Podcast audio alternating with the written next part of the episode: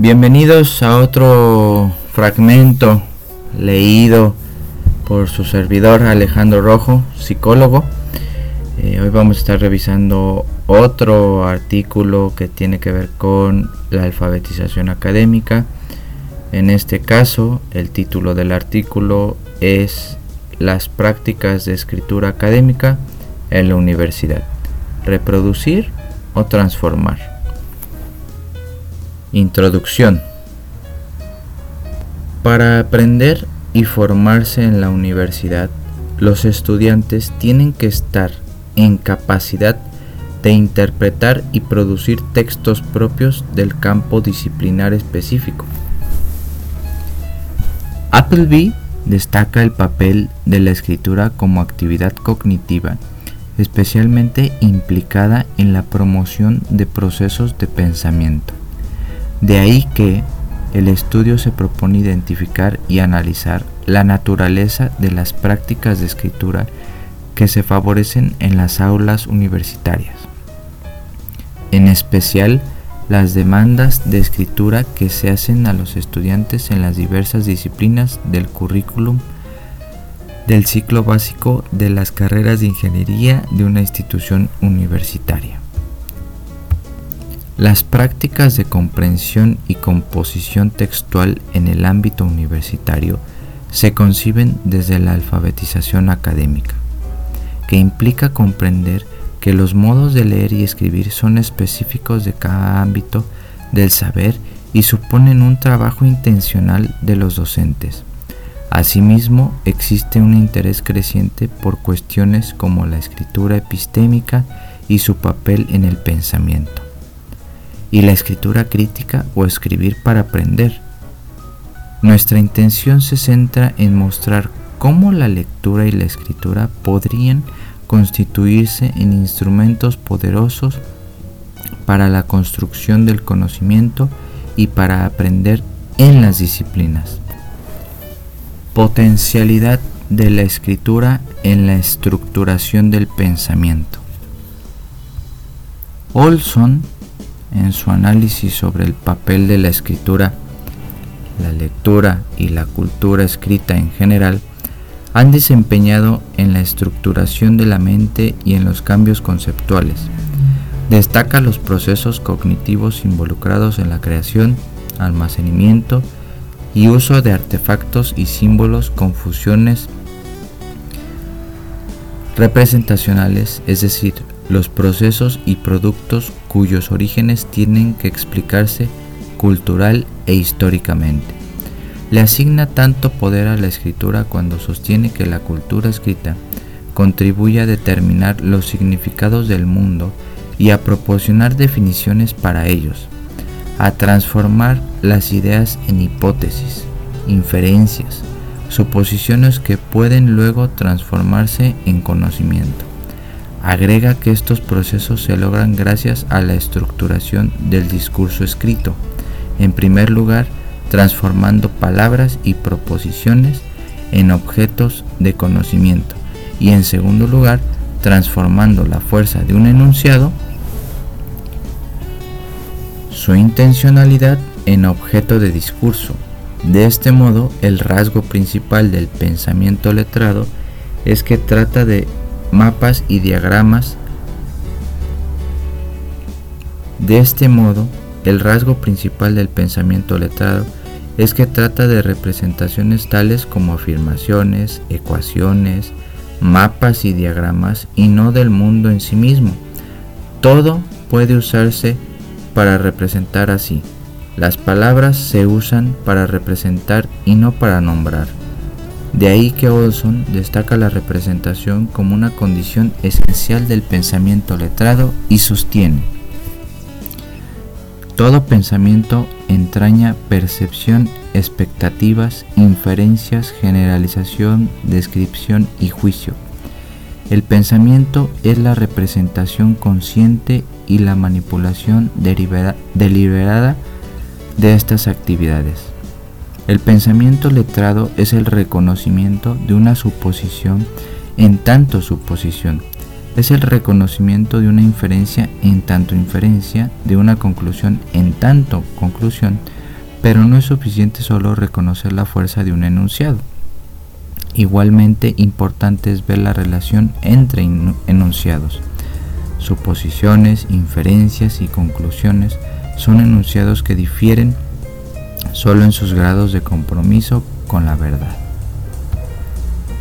A criterio del autor citado, todas estas actividades relevantes para el pensamiento y para el avance del conocimiento en parte derivan de la lectura y escritura de textos, de sus interpretaciones y elaboraciones revisables sobre la base de la evidencia.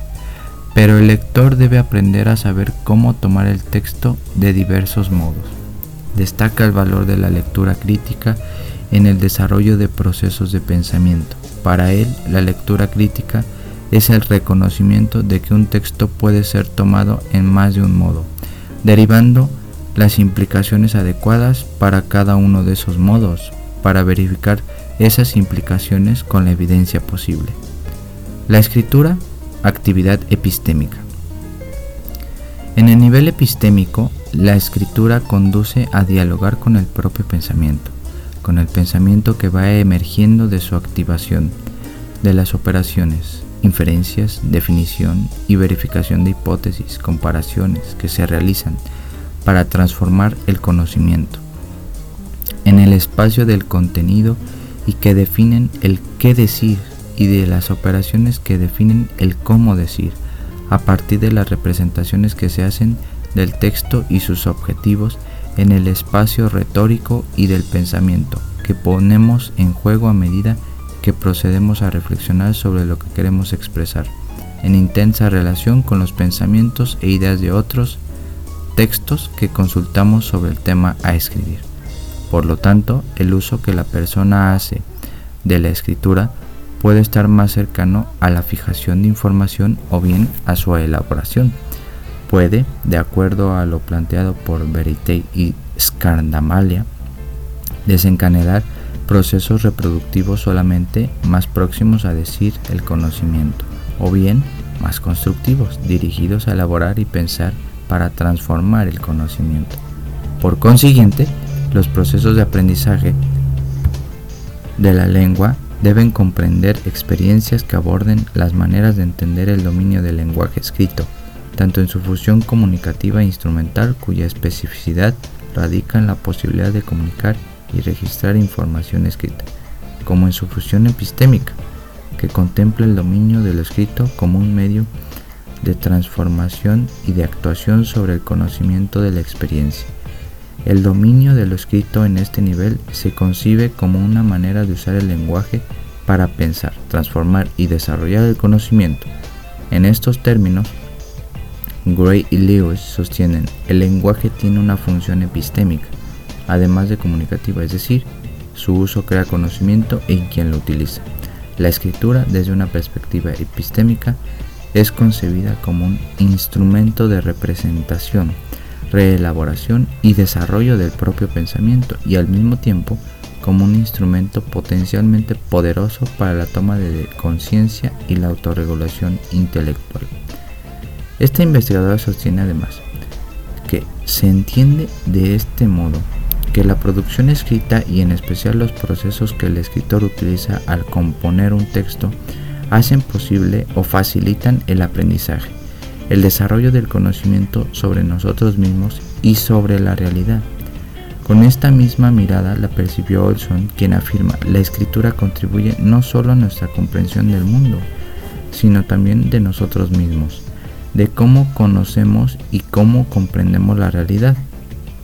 Esta visión de la escritura nos conduce a entenderla muy ligada a la actividad reflexiva del sujeto como escritor en la medida en que lo conduce a problematizar sobre lo que escribe. Escribir reflexivamente supone ir más allá del dominio de estrategias de composición. Se relaciona con la capacidad de leer como un escritor, de releer de manera estratégica para identificar aspectos confusos y contradictorios. La escritura, concebida de este modo, tiene la potencialidad, como lo afirma Carlino, de ser una forma de estructuración del pensamiento que lo devuelve modificado. Como pueden ver, Titanes esta es una breve reflexión sobre la escritura y el impacto que tiene al momento en que uno está produciendo conocimiento y en el que está reelaborando su propio conocimiento, es decir, la tradición que tenemos educativa, pues definitivamente eh, queda muy corta en nuestros procesos educativos de generar conocimiento, de pensar críticamente, de escribir incluso de manera crítica, entender la escritura y la lectura como un proceso prácticamente infinito que siempre vamos a poder estar mejorando. Pero bueno, la invitación e-, es esa, la, que se hizo a través del, texto. Eh, si tú estás estudiando o vas a ingresar apenas a la licenciatura o incluso si ya estás en ella o estás incluso en un doctorado o en un posgrado, te pudiste haber dado cuenta de las dificultades que implicaba escribir de manera académica, entender el código escrito académico y también entender el código de lectura académico. No olvidemos que Muchos autores nos dicen que pues ingresar a la universidad o al mundo académico es ingresar a una nueva cultura llamada cultura académica en la que uno tiene que ir siendo capaz de dominar ese código porque si no se le dificulta muchísimo la, producción ya sea de no vamos lejos de, de tareas simplemente de ensayos hasta la elaboración de la tesis al final de, los semestres, ¿no? Pero bueno, es una pequeña reflexión.